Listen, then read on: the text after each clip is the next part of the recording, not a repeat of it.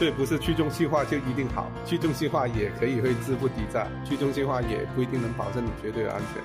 所以没有什么是绝对的。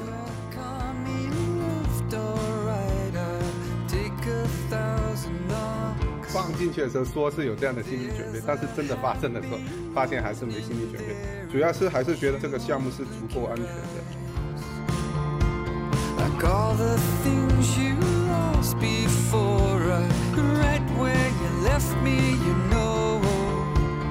不构 all 成投资建议，我觉得能投，但是你就是大家投不投的话，风险自己承担。对对对对对对。I forfeit my time and wait while you make up your mind. So tell me 他没所谓，踏空就踏空了，反正现在也没想着有要有多富，现在其实维持维持一下生活啊什么之类的，买买房子啊那就足够了，不一定要做到什么几个亿啊或者几十亿的富豪啊这这种。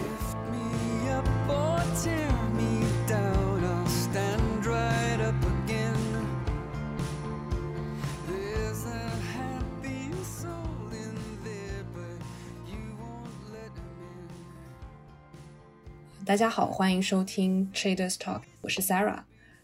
一个月前的八月十日，Poly Network 遭黑客攻击，被盗取了价值超过六亿美元的数字货币。这是整个加密数字货币历史上涉案金额最大的黑客事件，受害者波及数以万计的投资者。今天我请到的嘉宾谢志海，他通过在币圈套利获得了第一桶金，完成了初始的财富积累，而他也是当时受到影响的投资者之一。最终，他有惊无险的拿回了价值数以百万计的美元资产。那我们今天呃，就请谢志海来先自己介绍一下。Hello，跟大家打个招呼。Hello Hello Hello，Hello，谢总。呃啊，对，我要怎么称呼你？我要叫谢总吗？还是叫？呃不用不用叫阿海阿海就行。啊，好好好，据我了解，你应该是呃从币圈里面积累了第一桶金，对吧？而且也是一个很资深的套利玩家，所以你可以先简要自我介绍一下，然后我们呃再把你的经历展开一下。呃，就是我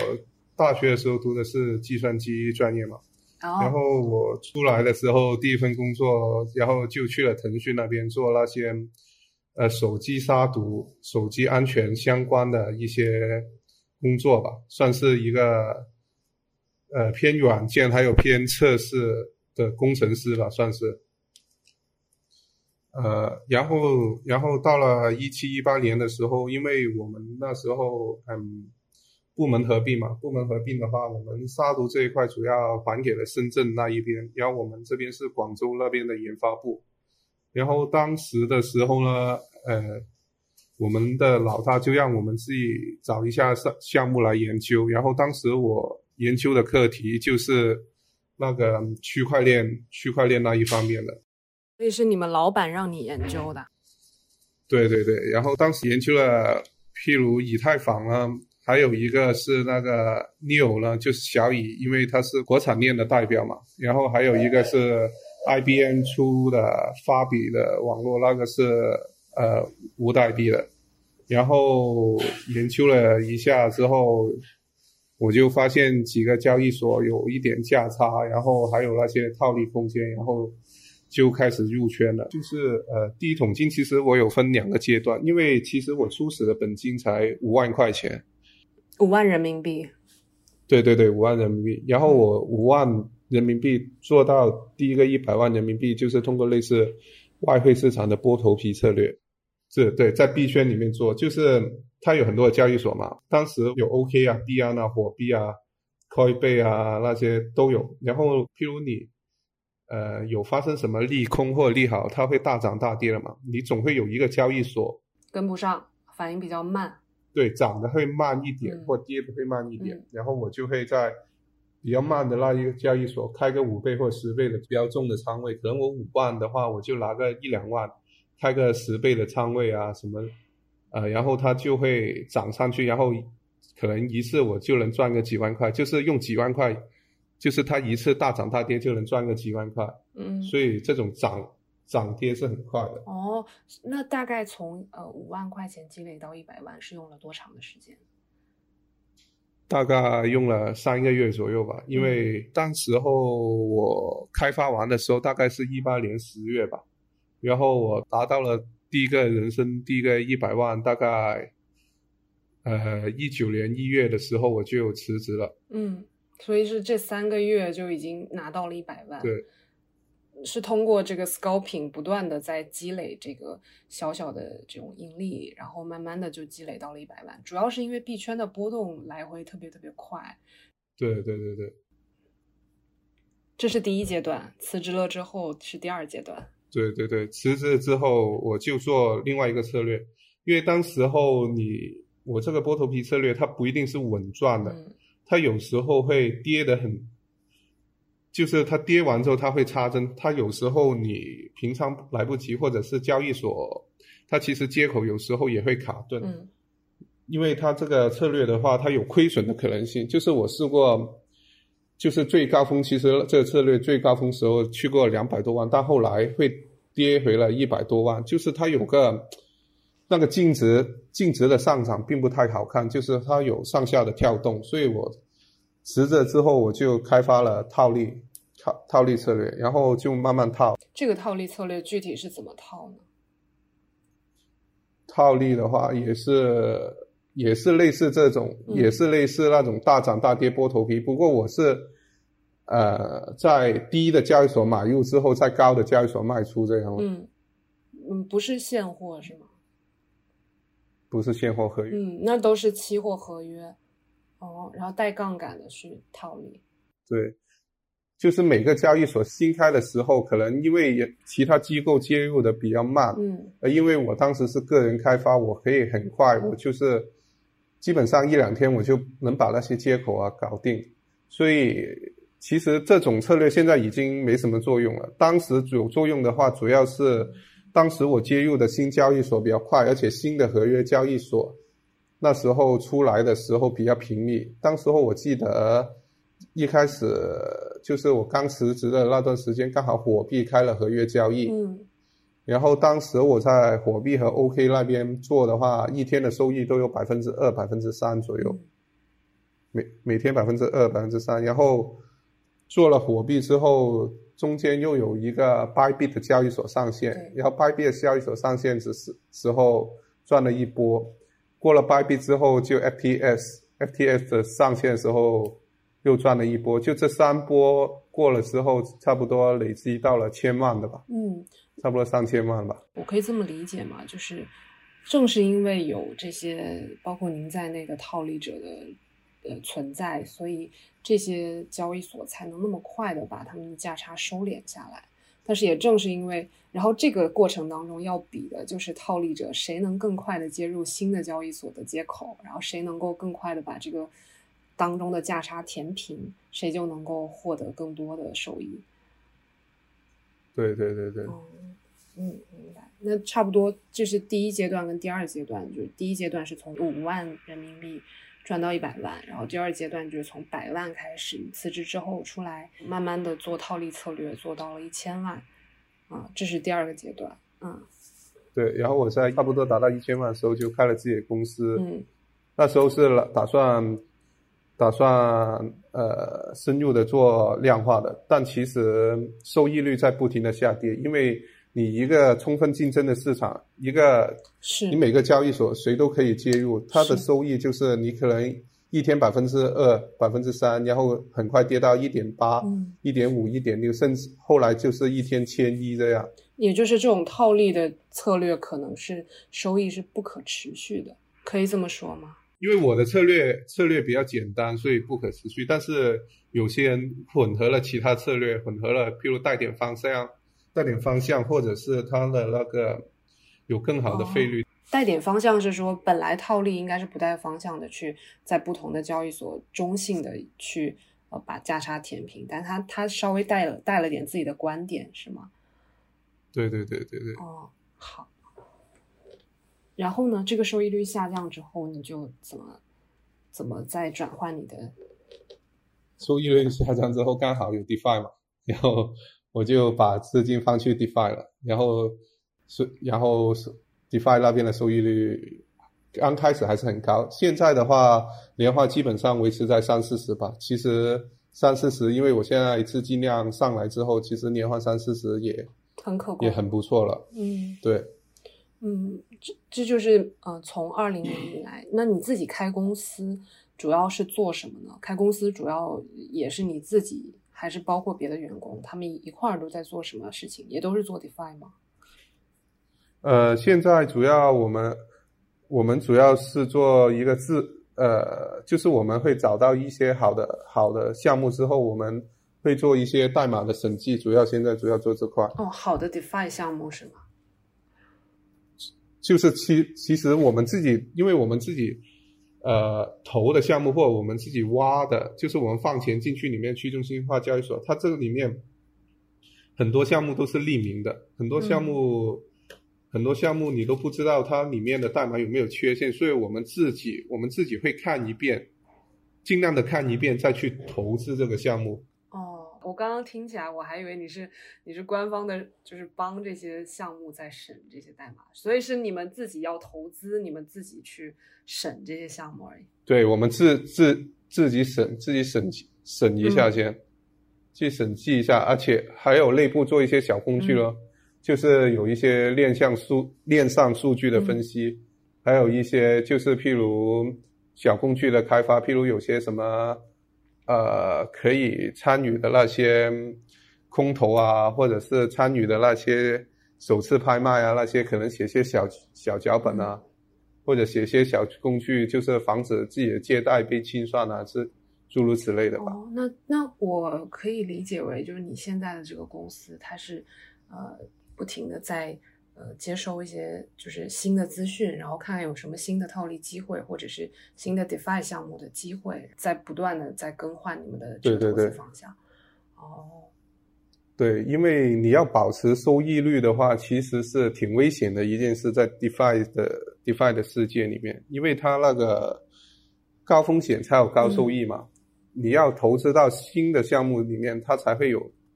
很高的收益，而投新的项目其实风险是很大的，所以，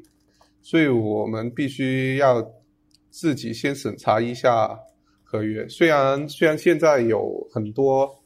很多项目都会拿去审计，但现在还，它审计一来，它可能没有审出问题；二来的话，有些项目它是没有审计的，没有审计，它不知道有没有后门代码，所以我们自己都会先看一遍。大概这样。您刚刚提到说，保持高收益在这个 DeFi 里面是一个比较难或者比较危险的事情。那这个呃，保持高收益是呃只只有你自己的个人资产，还是说你开了公司之后是有在接入一些客户的资产？嗯，我现在没有接入任何客户的资产。嗯，那就是这个公司全部都在围绕你自己的个人资产在呃创对对造收益。对对对，对对对。以前跑量化的时候有接过 API，就是有接入过别人的 API，但是后来后来也放弃了，就是觉得自己资产可以养活。二来的话，因为你像像之前 OK 不能提币，呃，然后有个 Fcoin 跑路了，然后现在 O 三出了事件，就是管理别人的资产，其实压力对是很大。你可能给人家年化可能三四十或者两二三十这样，然后你一被有什么出事的话，你还要赔钱给人啊，哦，你们你们还给兜底啊？有的都不兜底的啊。唉。因为如果如果如果你是什么机构，你是去外面兜揽资金可以不兜底，但是呃，如果你接熟人的话，很难不兜底的呀。那些亲戚亲戚好友那些，你也不想损了面子，所以因为以前以前我套利有试过，有试过一个月是套亏的，然后那时候有借朋友的一点资金，然后呢。套亏的那一个月呢，我还是倒贴钱给人家。对对对，因为我我我之前帮人家套的话，我是有分成的嘛，我就把之前赚的分成贴进去，哦就是等于是没赚没赚钱，嗯就是也不想别人亏钱这样。明白明白。对，因为因为那次是风控自自己也有责任，就是跌快快风自己的风控写的不完善，哪个交易所我又不说，反正常规的中心化交易所大行情的情情况下，肯定会有卡顿的呀。所以卡顿对于你这个套利玩家来说，就是一个比较大的问题，就对于做市商来说都是比较大的风险。对对对对，好，然后我们刚刚提到那个就是 DeFi 项目的一些审计啊、不一定有的项目上的时候，他们都不一定会经过审计。然后然后我今天呃，今天我们要聊的这个 Poly Network，它其实就是发生的原因也是它的那个项目协议的一些漏洞，叫做合约权限管理逻辑存在问题。这个黑客他是通过他的协议漏洞进行的攻击。他应该也是经过漫雾来来审审计的。我不知道这个事情你有没有后续去了解，就是具体当时被攻击的这个漏洞是怎么个回事儿？你你作为一个投资这个呃投资到这个里面的一个一个投资者，你就比如说你有没有去审这个项目初始的一些代码？呃，其实这个这个基本的代码呢，其实它是它整个呃这个 Pony Network 其实它是由整两个部分组成的嘛，一个是 O 三 O 三 Swap，然后一个是 Pony Network 这样嘛。O 三 Swap 就是它，我说明一下，O 三 Swap 就是它上面的一个交易所，它其实这个交易所的层面它是没有问题的，然后它是 Pony Network，它是一个跨链的基础的底层的一个工具吧，或者是一个框架吧。它是在基础这一层出了一点问题，然后当时我自己看的话，我是只看了交易所这一个层面，就是看它的权限啊那些，我感觉还行，就是而且也没有太复太复杂的功能。当时候看它主要复杂的地方在于那个跨链，要跨链那一部分我具体没有看，我只是看了一下他们的审计的报告。因为它那个是挺复杂的，而且而且我我就是觉得他那个机制，就是他那个机制其实被黑的可能性不大。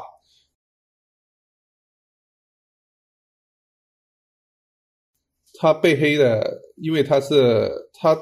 他其实是在各个链上面，他是他的钱是放在他们的钱包里面的嘛。他们的钱包是他们要签名才能发出去嘛，要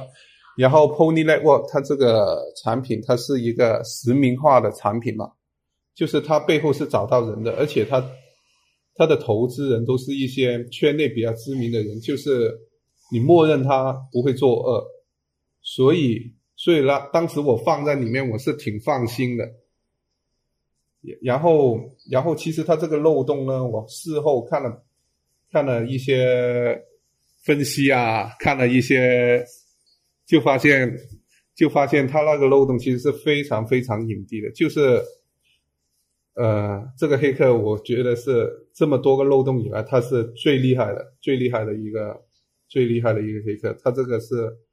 如果你跟我说这个产品有漏洞，让我去找的话，我也找不出这个漏洞，只能说，嗯，明确跟我说有有漏洞，我也找不出。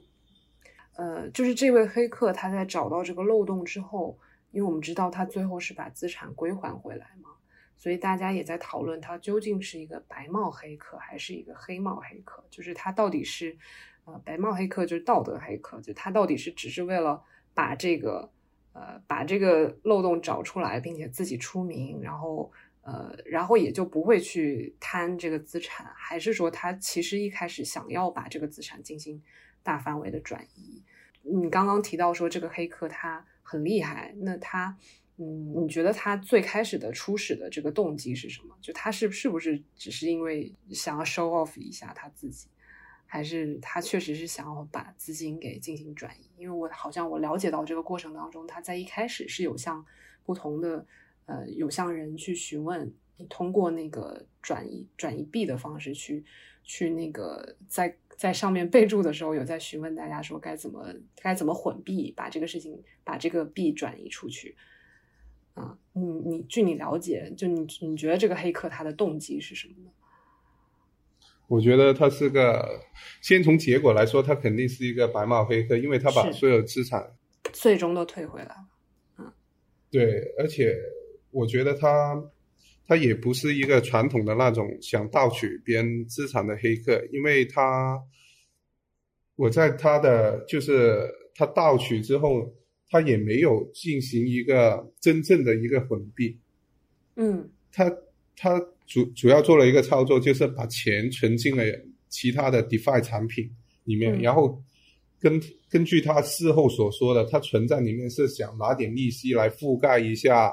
就是手续费啊什么。我觉得这个可可能是说得通的，就是嗯从、从我的角度来说是说得通的，而且其实，嗯，混币混币来说，其实现在是一件毫无难度的事。嗯，就是而且对于一个能利用这么精心、么精心漏洞的人，对能发现的话，我觉得他混币，他其实把几个亿的资产混滚出去，其实是一点问题都没有。然后他每个月如果只提取几百万人民币或者几十万刀，其实是一点问题都没有的。在现在的整个 DeFi 的架构还有中心化交易所的角度来说，所以我觉得他可能也只是一个白帽，但是他不是那种传统的白帽黑客，就是他不懂一些白帽黑客应该做的事，所以我觉得他事后呃没有通过常规的手段来返还，而且而是通过一个多签啊什么返还的话，我觉得这样的处理结果还行。我觉得也不要太苛求这个白帽黑客做的做到完美，其实我觉得他做的已经足够好了。那所以一个常规的白帽黑客应该是怎么返还的？常帽常规的白帽黑客是怎么返还的？就应该好像之前那个苏西，就是苏西是在之前的一个漏洞，然后白帽黑客把钱取了出来之后，第二天就是立刻表明自己的身份，然后第二天立刻就把资金全部打打回给项目方，这样。哦那他打的是怎么个打的方式？因为这个很，咱们在 Poly Network 里面的这个黑客，他也是打回去，但虽然他是通过多签的方式给回去的。因为 Poly Network 它这个黑客他是匿名的，它匿名的话，他要找到一个通讯的渠道，而且他不想公开通讯，所以他必须要私密通讯。他通过私密通讯的话，就必须要先交换交换公钥才能通讯，所以它这里的话要涉及一些呃加密的东西、加密解密的东西，所以它这里通讯是初始他们建立一个通讯渠道是比较麻烦的。后其、然后传统的白帽黑客它是实名的嘛，它是具名的嘛，它直接在哦推特里面就直接交换的那个。呃，地址信息啊什么的话，因为因为白帽黑客他也要验证他这个是否是项目方的地址，不然的话他一把钱打错给别人也不行。嗯嗯他而且他这里其实还发生了一件小事，就是他呃这个 Pony Network 这个白帽黑客盗取了，也不是盗取，拿取了这些资产之后，嗯。迅速有另外一个人，另外一个用户就是重复了这个交易过程，就是因为他。哦。Pony Network 里面，他所有资产很多，他除了这些已经拿取的资产，他还有其他很多的一些小币没有拿取，所以另外一个人重复了这个交易之后呢，也拿取了可能几十万的币，但是他没有改那个呃交易，他把那个交易重放了，他以为会打给自己，但是这笔钱还是打给了那个白帽黑客。哦，还有这个所以对，所以他这里的话，如果他不一次性把所有钱取出来，有别的人发现了这个漏洞，如果他不仅是重复这个交易，他把交易里面的信息改了一下，或者他能重复利用这个漏洞的话，他可以在官方暂停了这个合约之前，有第二第二个或第三个、第四个人继续把这个钱盗取出来，这个是一件很麻烦的事。对，很危险所以。我觉得黑客就是白帽黑客，第一次尽可能把所有钱拿出来，其实是一个正确说做做法。不然的话，被其他人利用的话，其他人也拿了这个钱的话，到时候不不仅是一个黑客，可能十几个黑客，你追踪起来就会非常非常麻烦。那他当时是呃把六亿美元的等值的这个数字货币拿出来之后，相当于取了大部分的资金了，是吗？对，差不多十亿的资金，他取了六亿吧，哦其他俩其他的有些是被锁住了。嗯，他我知道他盗取的是三条链上面的？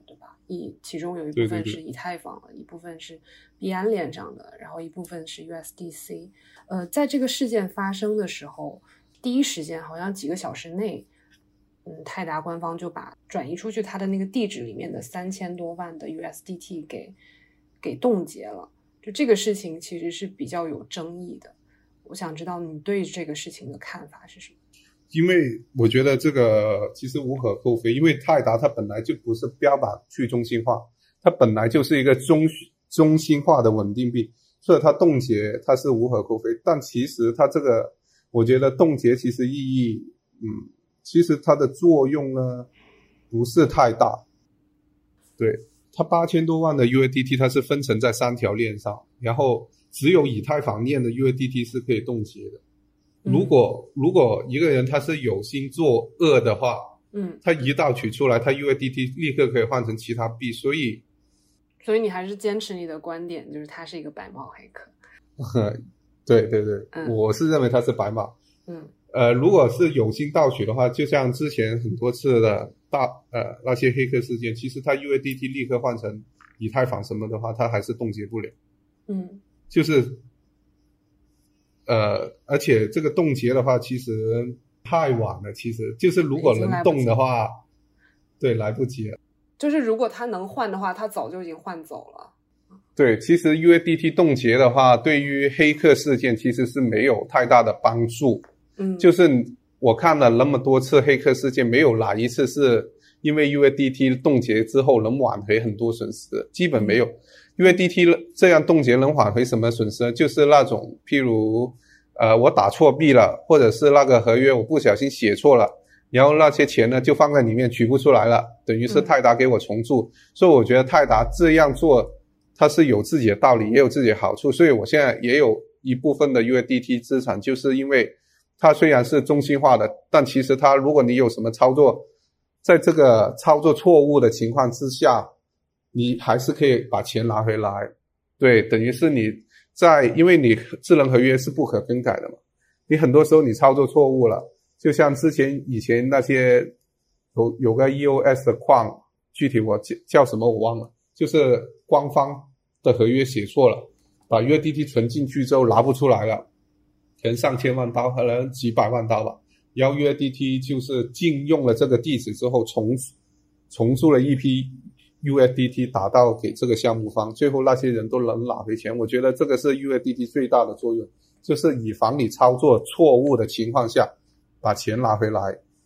这个其实就是我们说的那个比较有意思的一个，我们在进入这个圈子，大家都喊着去中心化、去中心化，但是真正大家如果比如说像你说的那个合约合约出问题了，或者是你自己弄错了，然后还是会希望能够得到官方的一些保护，这种中心化组织的保护。对，有些人是这样渴望，因为怎么说，你去中心化的意义不是所有东西都去中心化，去中心化的意义是就是包容各种各种中心化的产品也是去中心化。就是说，你 USDT 在这里你是中心化，但是我在去中心化产品里面，你一个中心化产品可以融合进来，然后你贷贷是纯去中心化的一个呃美元等值资产嘛，它也可以融合进来。贷对吗？贷是一比一对对美元对标的对。嗯对，所以融合各种资产的话，它才是真正去中心化，不是说我这里去中心化就是在里面所有的资产都要去中心化。我觉得这样的思想就太太偏了。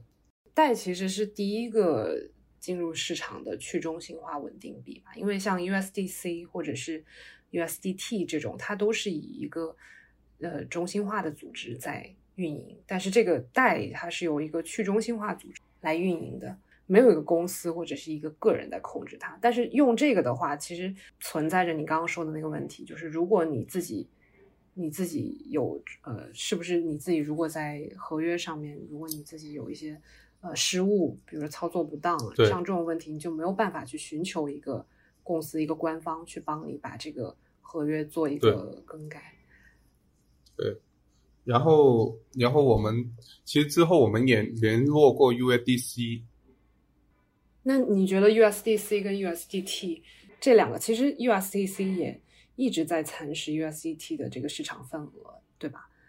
而且他们是他们认为自己就是更透明，相比于泰达来说，因为泰达它经常因为它不透明的这个运营的这个结构，经常会受到大家的诟病嘛，就大家一直很质疑它是不是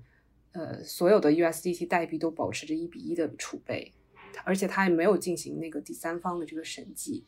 像 USDC 它就是每个月都会提供这个储备的证明，所以你们当时在做这个 USDC 的时候是有这方面的考虑吗？呃，USDC 的话，其实其实也呃用起来，其实你跟 USDT 没有任何区别。首先，嗯，因为他们都是稳定币。对，当时 但是 UADC 的人他不愿意给你冻结，就是说，如果你用 UADC 出了事故的话，嗯，他也没有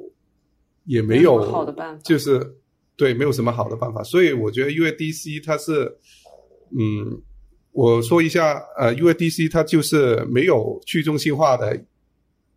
大优点，也没有中心化的优点，它就是走合规的路线。嗯所以代就是走那种纯中去中心化嗯，USDT 就是走那种中心化，就是我可以掌控这个币，我可以增发，我可以怎么样，我可以冻结怎么样。嗯 USDC 就是走合规的路线。其实这三种币我我都是有持有一点，因为你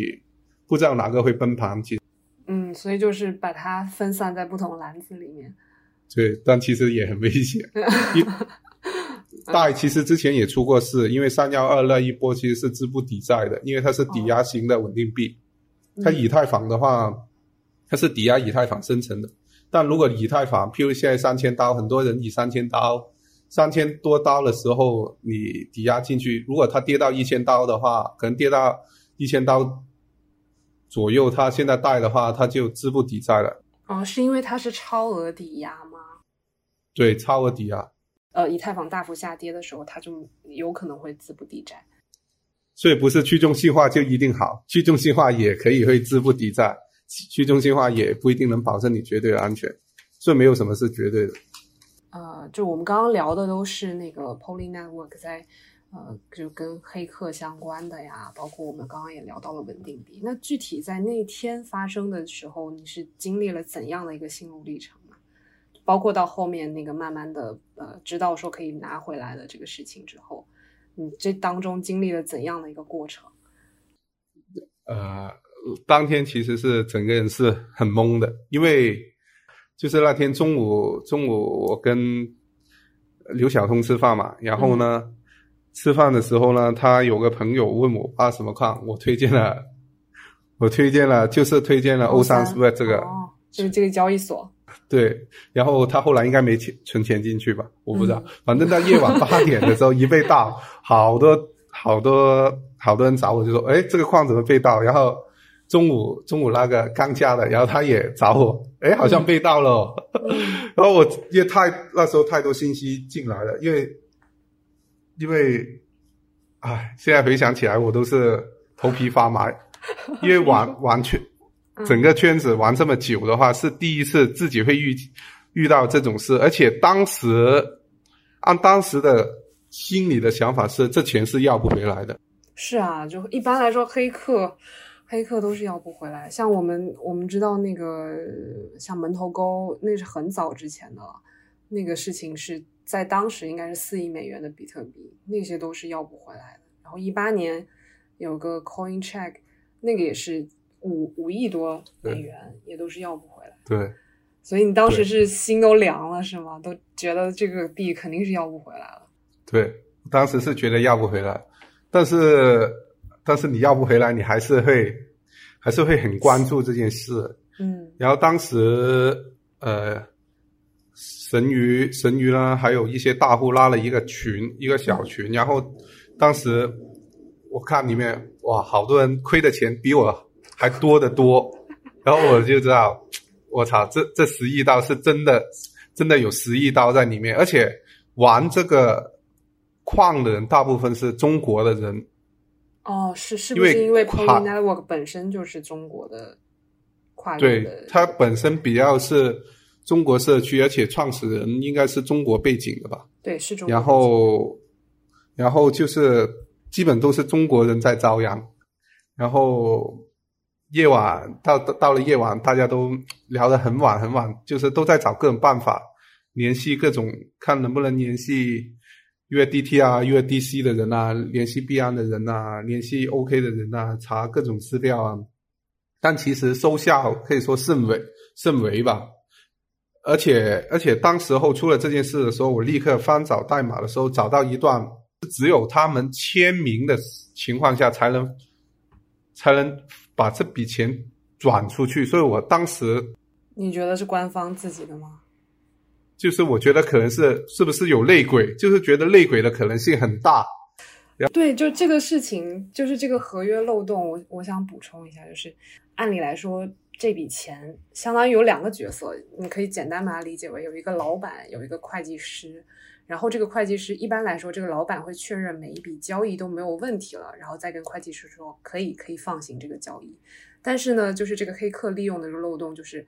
呃，这个这个老板他可能是神志不清醒，他可能对这个他可以被迷惑，他可以被迷惑为告诉这个会计师说，这个人才是你的老板，我不是你的老板。然后于是黑客就利用了这个漏洞，还是还有另外一种可能性，就是比如说他，比如说他本来要签名，但是他可以利用别的方式去伪造一个跟他类似的签名。但是大概意思就是说，他这个合约代码里面是有类似于这样的漏洞，来让黑客有可乘之机去去去钻这个漏洞，然后来把这个资产转移出去。所以你刚刚说到说，呃，这个合约里面这个签名是需要由他们官方，应该说是官方来签的，对吗？对对，本来是官方要签的，黑客是替换了那个签名，所以他嗯别、替换了他自己私钥的公钥，所以、嗯所以这里面很鸡贼。但是当时候什么都不知情的情况下，第一的反应就是官方跑路了。所以当时候有个朋友，就群里有个朋友嘛，十二点就去他们办公室去瞅瞅，哦，去看看他们是不是真跑路了没有？呃，对，有个朋友离他们比较近，就夜晚十二点那边去到那边，他们的人都很惊讶，但起码我们知道他不是跑路了，官方跑路，所以对新的话就觉得会不会有一丝希望呢？就是啊，这样。然后当时因为还发生了一件小插曲，就是有个人发信息给他，发信息给他说给黑客？发给黑客，就说 u 为 d t 被冻结了，怎么怎么样，就提醒他要让黑客打了钱给他嘛。然后很多人很多人发那个信息给他，然后后来对，然后就是证明这个白帽黑客他是愿意沟通的。然后他第二天他有发出来一条消息，就是愿意成立一个 DAO，就是去中心化的投票之类的，嗯，然后就来决定这笔钱怎么花。嗯，然后我那时候我就觉得有希望，然后那时候我也有发信息给他，就是说哦愿意帮他，愿意帮他就是写一个投票程序，然后来返还这笔资金。这个呃，这个沟通的机制是怎么建立的呢？是你转一个小一小部分的币给他，然后可以在那边写一句话吗？还是对对对，你转很小量的以太，对，转很小量的以太，对，然后你转账的时候可以附赠一句话，嗯嗯，就可以跟他跟他来说，但是他没有回我，他应该收到了大量的，对对，可能大量的，因为以前有一个矿也是类似的情况，在币安链上面，嗯。一个羊羊驼的反庞，他也搞过类似这样的，最后是他搞了个投票，然后那些人把啊、投票，然后把资产要回来了，嗯，然后然后这个白帽黑客没有回我，但是他有跟官方继续沟通，然后那时候我的心里就会感觉感觉会舒服一点，一点，对对对，因为你起码是愿意沟通的，最最怕你就是闷声什么都不动，然后呢对，，直接就你待个。对，待个两三年，等整个淡了，然后一混币，你慢慢出金，根本、嗯根本找不到这个人，所以所以我看网上很多说你这这么多资金啊，搞不走啊，搞不走。其实现在在这个么这么多跨链资跨链桥，或者是这么多混币工具的话，这几个亿的资产，肯定慢慢搞的话，肯定能可以搞得走的。嗯，明白。所以，所以当时的话，就是头几天是完全睡不着，然后后来几天就慢慢变好了。因为嗯还有一点就是维权的大户太多了，对然后看着大家在群里谈笑风生的时候，就觉得好像也没啥大事。哎呀，所以这笔呃这笔资产应该还是占了你的个人资产的比较可观的一部分吧？对，但是不呃是不会影响生活吧？就是还、嗯还是会该怎么样就怎么样吧，嗯也不算是全部资产，就是一一部分吧，算是一部分，大概四分之一到三分之一左右吧，嗯，那还是百分之三十左右。嗯，对对对，那那些大户人家，他们应该也是拿了自己资产的比较多的一部分放进来。呃，不，他们放的可能比我多，但是他们可能占他们资产总 量可能对占占比可能很小，他们赚的可能比我多、多得多。所以当时呃，应该是在呃那天晚上的深夜，然后 Poly Network 他在推特上面发布了一个致黑客的一封信，就希望能够建立沟通。到了那个后面，那个黑客很快就表示他要归还所有资产。这个消息你是什么时候知道的？你知道的时候是基本基本上我是第一时间知道的吧，因为因为我自己也有盯着他发的发的东西啊，他应该是第二天中午就表示他要归还了，对？对，但是你知道这一点之后，你不会特别特别的兴奋，因为你的钱没要回来。他只是说了说了这一句，对，因为因为他可能过了两天，他说 just a joke，或者是这个只是一个玩笑而已，你你也你也搞不定什么的，所以所以当时候也没有特别激动，嗯，然后后来等真真的把钱要回来了，也没有特别激动，为什么？因为你几天前已经知道他要还回来，就是整个 整个心情是慢慢被一个修复的过程。哦，那那是那是大概在事件发生后的就哪一天把资产全都要回来？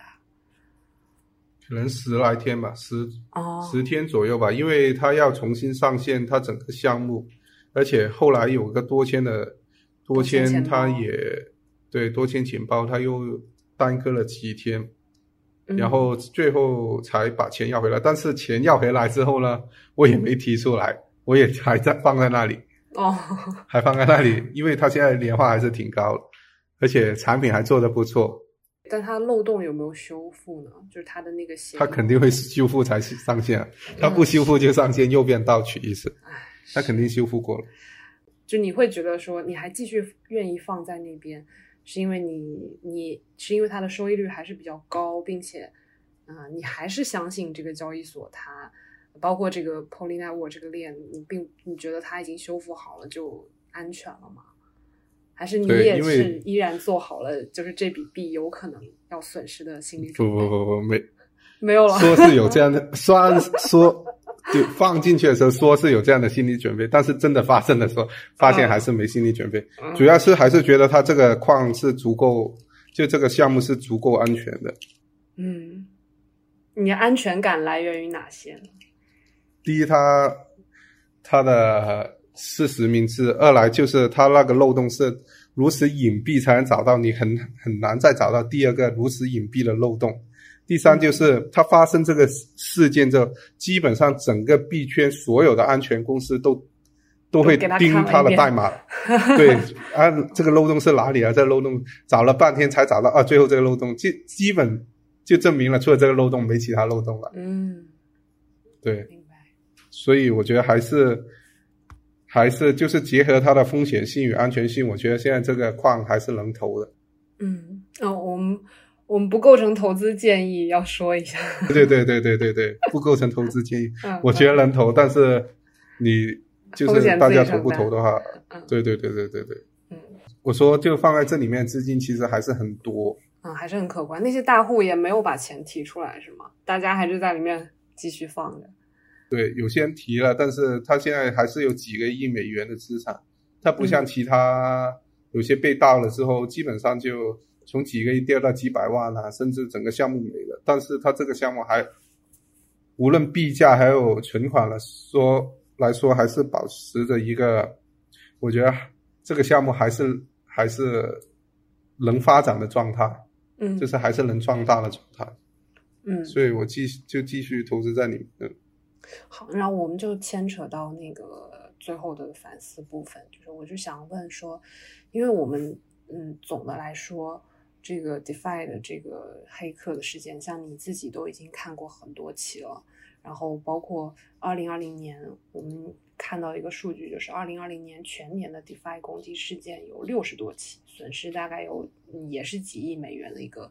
一个一个数量，所以像类似于像这种事情。嗯，如果我们作为一个用户要去投资 DeFi 的资产，我们该怎么去保护好自己的资产？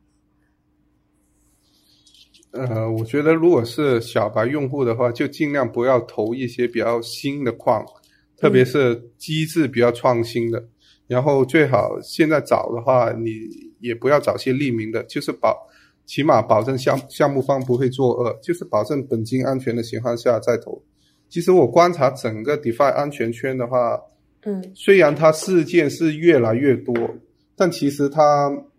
黑客的手法的含金量是越来越高。就是他现在每个这些 DeFi 产品的那些项目负责人或者开发人员，他那些对安全的意识其实是在逐渐已经越来越高了。就是常规的那些呃盗取事件呢，其实是很难的。对，但是会不会有道高一尺，魔高一丈的？当然会，当然会，当然会。嗯现在当然，现在你看那些黑客其实都用了比较隐蔽的手段。现在我觉得主要是主要安全问问题频发，其实是现在整个币圈的基数太大了，就是它项目太多了。如果对比上一年的话，其实上一年它项目很少的情况下，它出现的概率其实就它的占比反而更多。对嗯